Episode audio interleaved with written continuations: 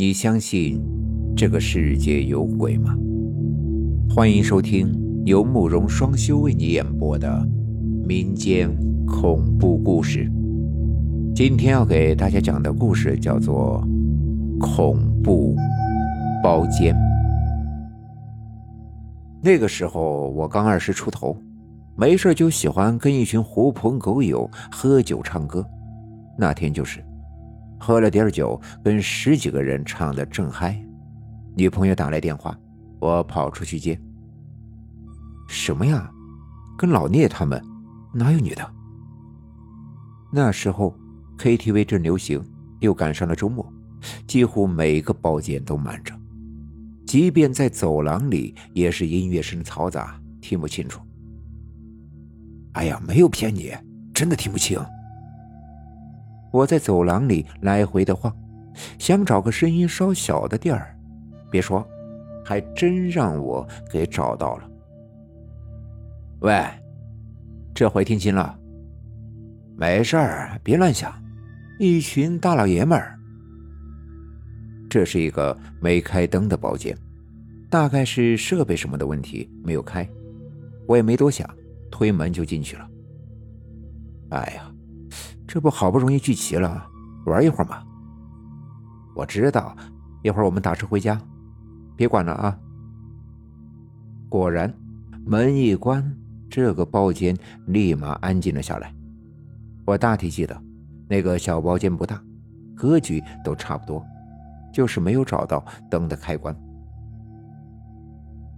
这电话大概打了十几分钟，女朋友终于哄得差不多了，我便打算挂了电话，回到我们唱歌的包间。哎，行，那先这样，一会儿回去，呃，给你打电话。可就在这个时候，我猛然发现，有个人影一直在包间的里面的墙角看着我。你想呀，这漆黑安静的包间背后突然出现了一个人，吓得我一哆嗦，差点叫出声来。谁？我连忙点开手电筒，朝那边照去，想看看是谁。可这一照，他妈的更吓人！靠，到底是谁呀？那里竟然没有人。不过我发现那个位置是个洗手间的门，难不成那个人进了洗手间了？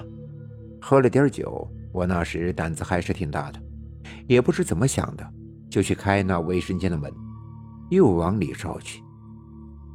洗手间也不大，就一个马桶，一个洗手盆，哪有人啊？我当时想到，这洗手间的门是光滑的金属面板，八成刚才是看到自己的影子了吧？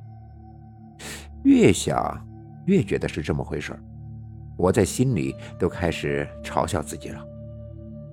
不过，这洗手间的味道挺不好闻，弄得我一阵反胃。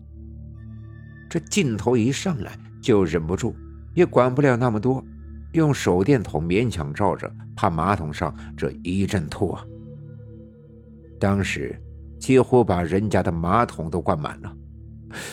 不过吐完之后，我自己是轻松了很多。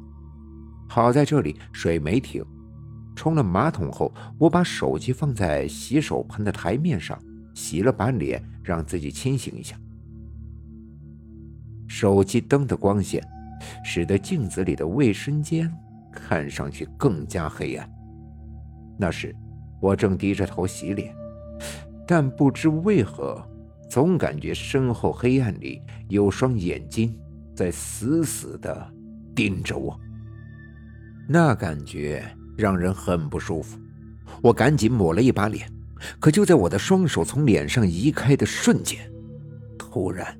我在镜子里看到身后站着一个人影，这一幕吓得我汗毛都立了起来，慌忙回过头去。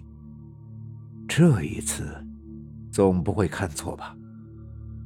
这一转身，我一下子就僵住了，身后是真真切切有个人，不对，是个鬼影站在那儿。为什么说是鬼影呢？因为那人影浑身半透明状，低着头一动不动的站在那儿。对，那是个女人。也不知道是不是我刚才哪里刺激到她了。那女鬼缓缓地抬起了头，一张惨白的脸掩在了长头发下，眼睛是那种白白的，没有瞳孔。我的神经是绷到了极点了，也顾不得面子了，一声尖叫，腿一软，就瘫了下去。别，别，别过来！不过这倒好，我一下摔出了洗手间的门，身体也没有之前那么僵了。别别过来！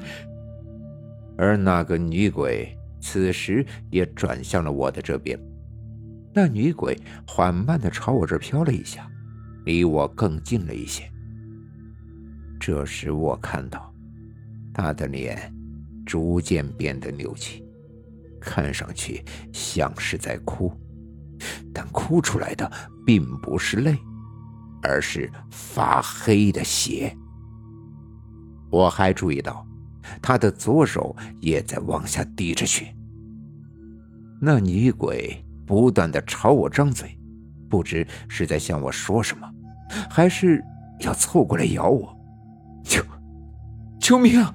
我那时不知是从哪儿来的一股子力气，一掐自己的大腿根，让腿有了知觉，爬起来就往外跑。我记得，也就是刚跑出包间。因为太过惊慌，迎头就和一个 KTV 的服务小哥撞上了。先生，怎么了？你没事吧？这一下撞得不轻，我趴在地上半天没起来，还是那小哥过来扶了我一把。你鬼，你鬼！对了，我我手机还在里边。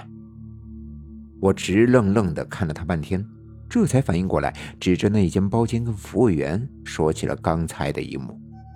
而听我这么一说，服务员明显愣了一下。先生，要不先出去透透气，抽根烟吧。最后，这家伙并没有给我进去拿手机，而是先把门关上了，接着就拉着我向外走。来，先生，抽一根烟吧。靠，那里面是不是有什么脏东西？在 KTV 门口的台阶上吹了一会儿冷风，又抽了根烟，感觉自己这才有点缓过神来。那什么，哥，我听你的口音是咋本地的呀？咋不知道这事呢？我这一问，那服务员刚开始还有些支支吾吾的，不过看来也不是能够憋住话的人。啥事？我一直在外边上班，这不刚放假回来吗？见我是真的不知道，那个服务员猛地抽了几口烟，这才神神秘秘的给我讲了起来。就当时有个二中的女孩过生日，然后有个参加她生日聚会的女同学，被班里的小混混给那啥了。什么？那后来呢？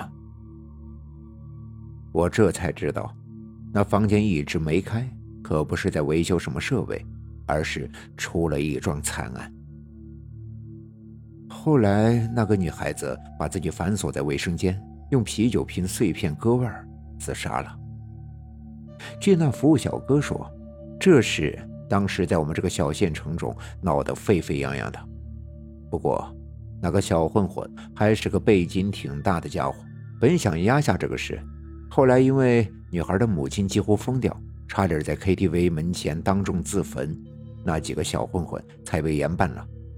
当时我们 KTV 啊也停业整顿了很久，我都想找别的活了。风声过去好久，这不又开业了，不过那个包间从此以后。那个包间就不太平，经常有客人说在镜子里看到女鬼的影子。哎，听老板说正准备找法师超度呢，还没找着，那那个包间是不是闹鬼？你们才关的？手机当晚我是没敢去拿，歌也没再去唱，打车就回了家。第二天还是女朋友陪着，才又去取回来的。今天的故事就讲到这儿，本故事纯属虚构，如有雷同，纯属巧合。感谢您的收听。